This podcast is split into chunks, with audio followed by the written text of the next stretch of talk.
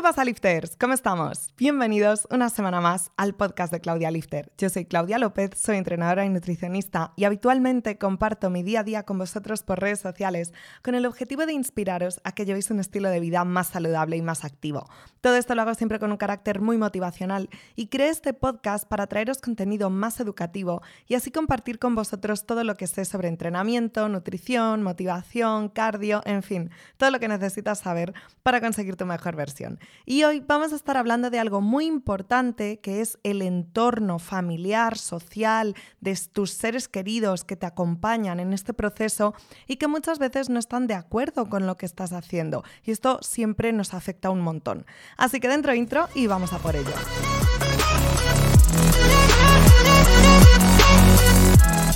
Esta semana, cuando os puse la cajita de preguntas en mis stories, que siempre lo hago para que me pongáis pues todas vuestras dudas y así al final de cada episodio contestaros detalladamente a cada una de vuestras cuestiones, pues recibí una que me gustó un montón y que seguía por MD porque era larguita y quiero contestar a esto y dedicarle un episodio entero porque me parece muy importante. Ivana nos dice, no sé si es una pregunta o casi para dedicarle un episodio. Pues correcto. y dice que mm, viviendo fuera y ahora que ha hecho un gran cambio físico, cuando ve a su familia, ellos ven un cambio más radical, porque no es como tú que te ves todos los días, sino que te ven de repente después de unas semanas o meses de progreso. Dice que siempre ha sido más bien rellenita y al empezar a verse más delgada les preocupa y hacen comentarios de tienes que comer más o no adelgaces más y cosas por el estilo. Y me dice, la verdad es que viendo que tú también has pasado por varios cambios físicos, sobre todo con lo de Bikini Fitness, me gustaría saber más sobre tu experiencia, de si te ha pasado, si te pasa lo mismo, cómo lo has gestionado, etc. Pues lo primero, muchísimas gracias por tu pregunta, Ivana, porque la verdad que es una pregunta muy importante y no me había dado cuenta de haberle dedicado un episodio a esto antes, porque es importantísimo, le pasa a todo el mundo o a casi todo el mundo y, al final es algo que sobre todo cuando estás empezando te afecta mucho.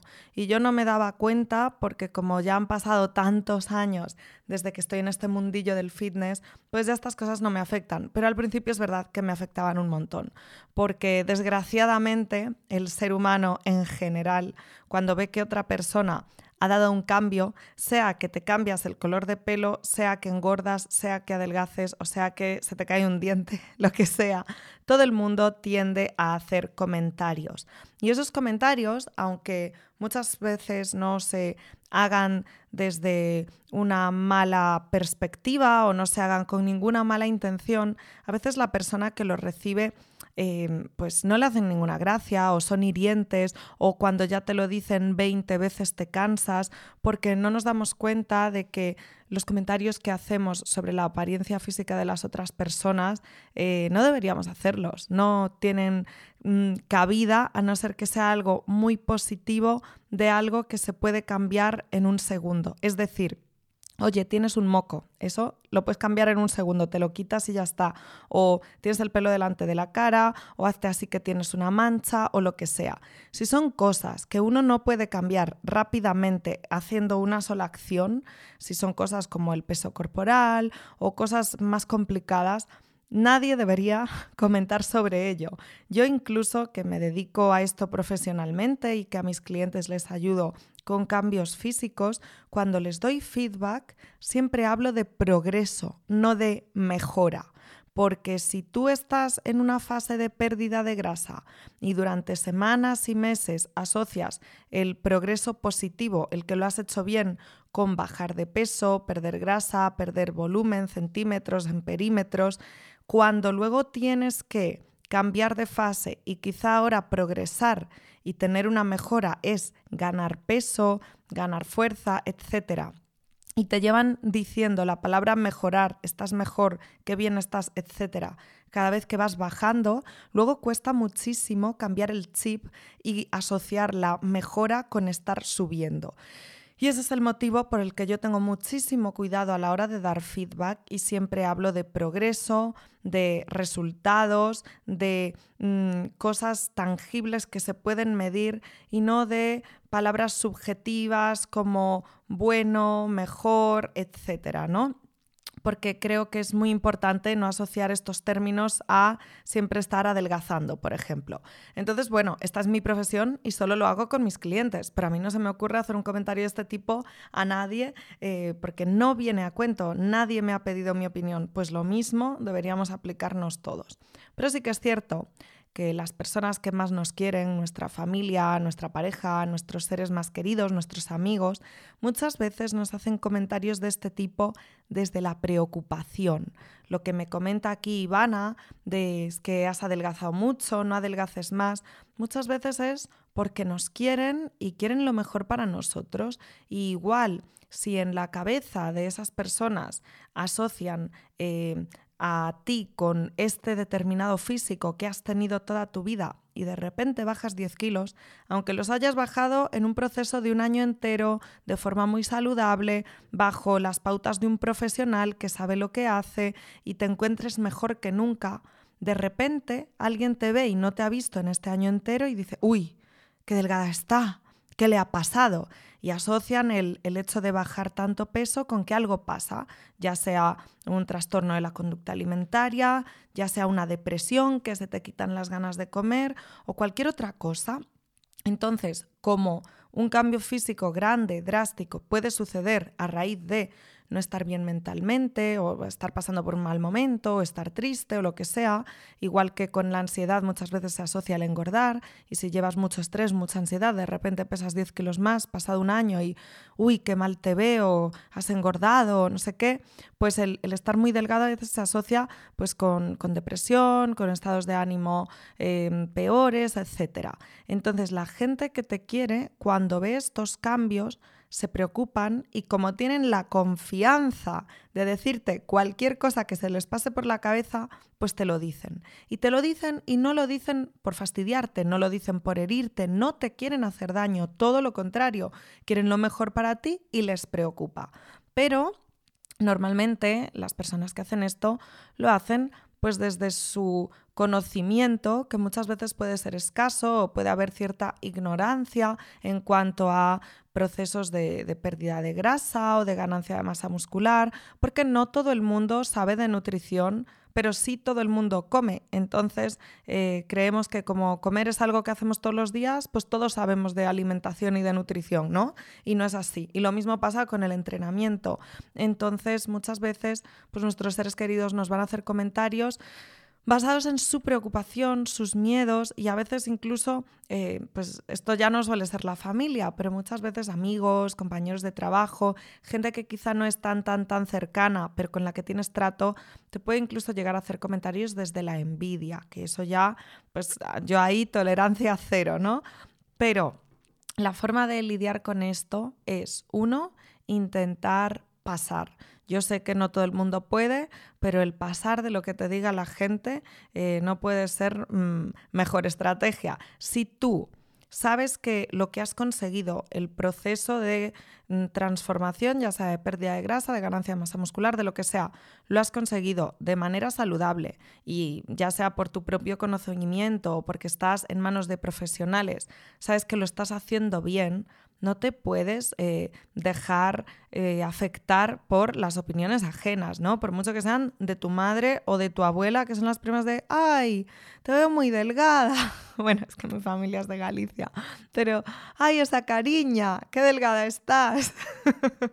pues no, no puede afectarte eso si tú sabes que lo que estás haciendo está bien y, y estás haciéndolo porque tú quieres y ha sido tu objetivo que has cumplido, ¿no? O que estás cumpliendo.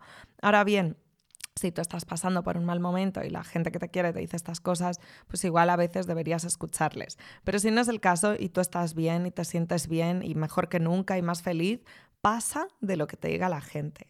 Si estas personas siguen repitiéndote las mismas cosas una vez y otra vez y ya estás cansado, o cada vez que vas a tu casa o cada vez que vas a visitar a la familia recibes estos comentarios, puedes hacer una pequeña intervención y un mira, yo estoy consiguiendo esto de forma sana, con ayuda de profesionales, es mi objetivo, lo hago porque quiero, entonces me gustaría que no opinases sobre mi cuerpo y sobre mi físico cada vez que me ves porque me hace sentir incómoda o porque no me gusta que opines sobre mi físico.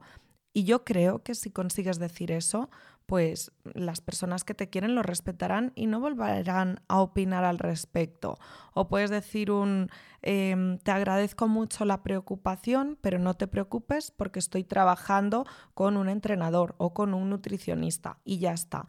De forma que no suene borde, no sea un ataque, eh, más bien una defensa, pero que pongas un límite para que esa situación que a ti te molesta no se repita.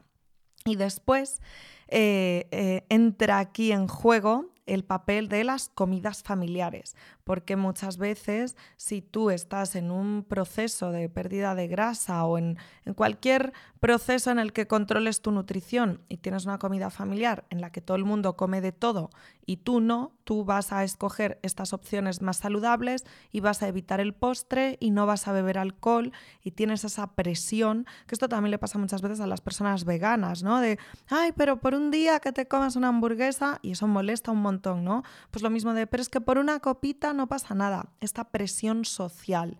Em, a veces esto es peor que los comentarios sobre el físico, porque es un run run constante y un machaque y si eres capaz de pasar e ignorarlo, pues bueno, te dará igual, pero cuando te lo dice todo el mundo una vez y otra vez y otra vez, a veces hay que explicar el estoy haciendo esto, eh, estoy muy contenta con lo que estoy consiguiendo, por favor no intentes que me desvíe de mis objetivos. O si me quieres y me apoyas, no intentes que haga lo que no quiero hacer. Porque muchas veces ya no es que tú estés siguiendo una dieta y sea así, es que no te apetece. Y si no te apetece beber alcohol o tomar ese trozo de tarta, que seguramente sí, pero muchas veces no, el sentirte obligado por presión social es lo peor que hay. Y yo sé que yo he llegado a un punto en el que a mí me da igual y el día que quiero disfruto de esas cosas y habitualmente no y vivo muy tranquila, pero también como todo mi entorno sabe a lo que me dedico, sabe que es mi profesión, sabe que siempre me estoy cuidando,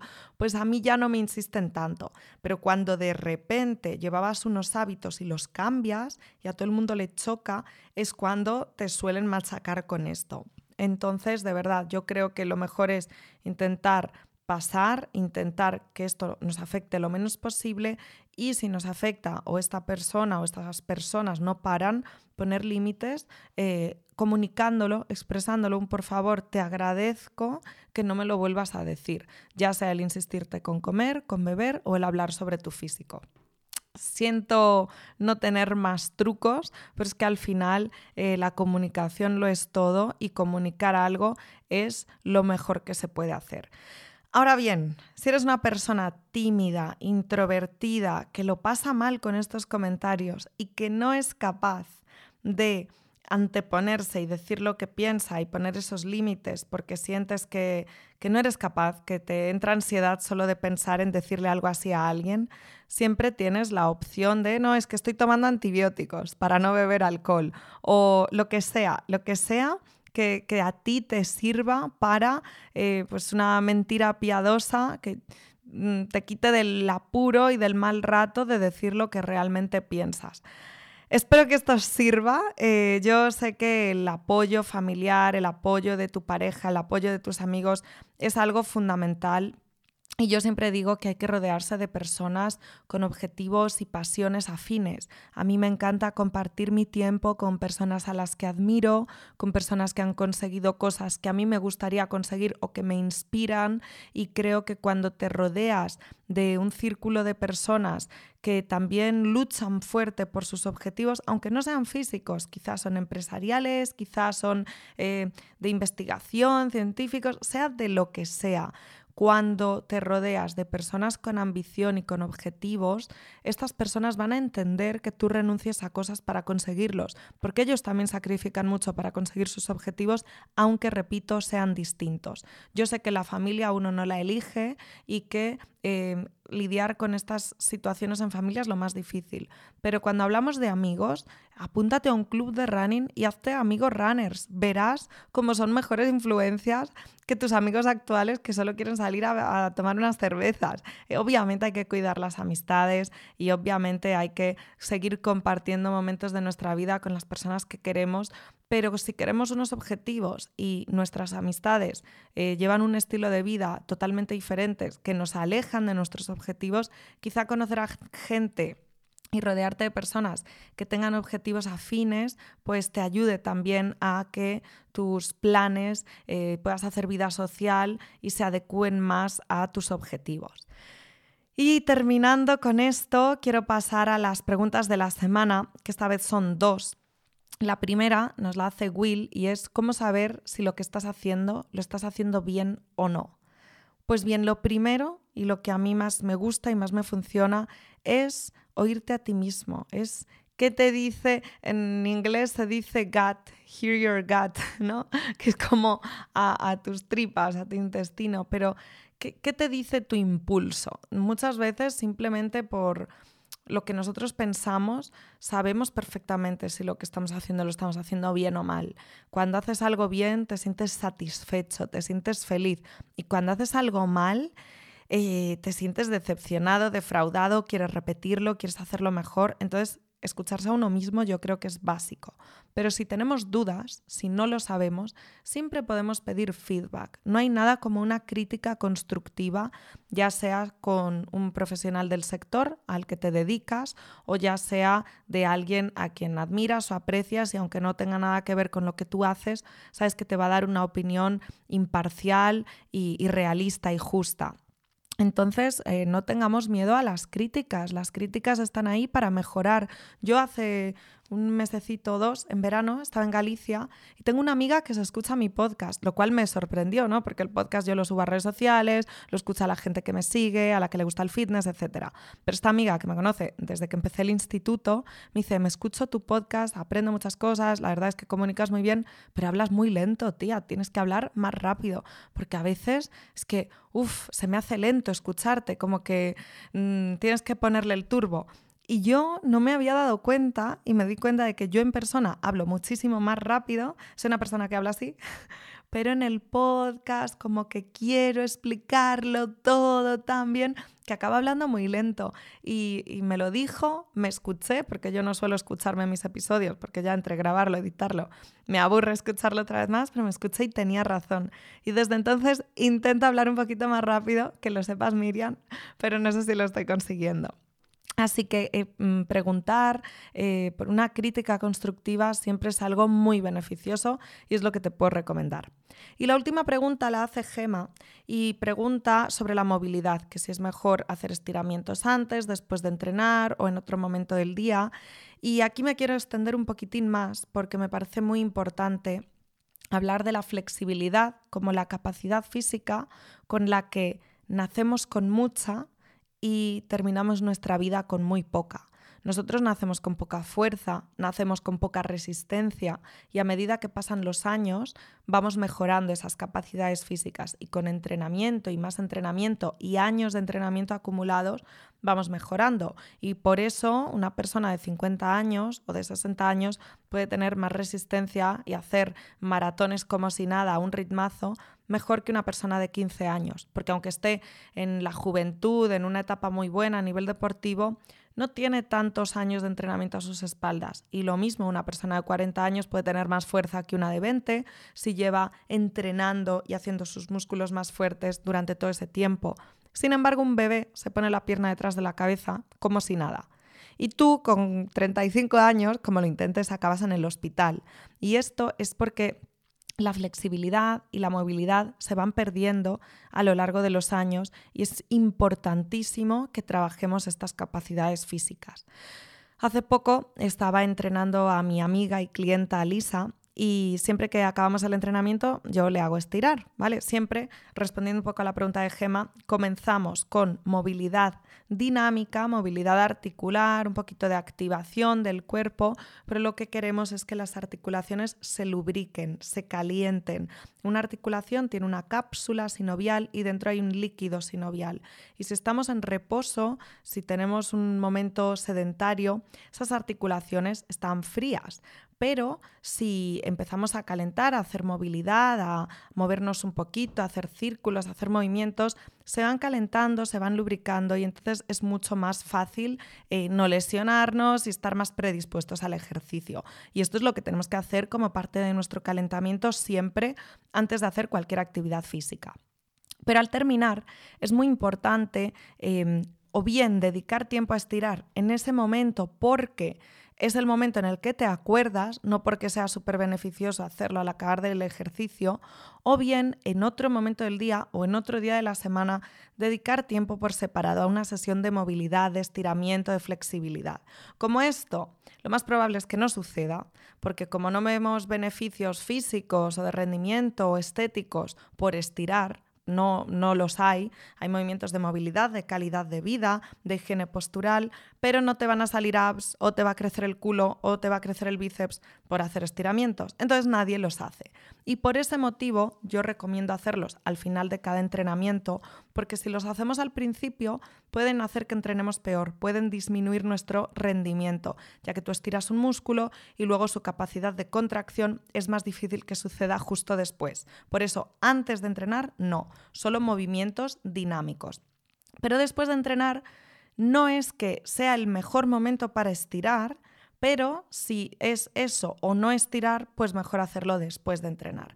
Entonces, como os estaba contando, yo le decía a mi clienta Lisa que, estire, porque siempre en el entrenamiento me hace caso, eh, como un soldado con su sargento, hace todo lo que le digo y más, se queje más o menos, lo hace todo tal cual, pero cuando estamos estirando, si yo quiero que aguante ahí 10, 15, 20 segundos, a los 5 segundos ya está moviéndose y esperando a que le mande el siguiente estiramiento. Y siempre tengo que insistir para que se quede ahí estirando más tiempo. Y esto eh, pasa siempre hasta que le dije, oye, hay que trabajar esta movilidad y esta flexibilidad, porque si no, cuando tengas 60 años, no te vas a llegar a rascar la espalda con el brazo. Y, le estuve explicando esto de que es una capacidad física que se va perdiendo con el tiempo y desde entonces me hace caso. Así que quiero que lo tengáis en mente, porque aunque muchas veces da pereza, duele, es incómodo, pues es importantísimo. Así que dicho esto, espero que a partir de ahora le dediquéis tiempo a hacer estiramientos de todo el cuerpo, no de los músculos que has trabajado, de todo el cuerpo y que así, dentro de unos años, mantengáis vuestra movilidad o incluso la mejoréis y os acordéis de este episodio. Bueno, lifters, nos vemos prontito. En los próximos episodios estaré de nuevo trayéndolos en vídeo, que en Spotify sabéis que se pueden ver vídeos ya y no solo audio y también comenzaré a subirlos a YouTube. La semana pasada hice una prueba. Si este eh, podcast lo escucháis en Amazon, en Google o en Apple Podcast y no en Spotify y queréis ir a Spotify a escuchar el de la semana pasada viendo el vídeo, pues que sepáis que a partir de las próximas semanas ya todos los lanzaré en vídeo, los subiré también a YouTube, estaré haciendo píldoras para redes sociales y vamos a darle mucha caña. No queda nada, de nada, tres semanitas para que se cumpla un año de este podcast. No he fallado ningún sábado y solo por espero que te suscribas, que me des cinco estrellas, que lo compartas con tus amigos y nos escuchamos la próxima semana. Un abrazo.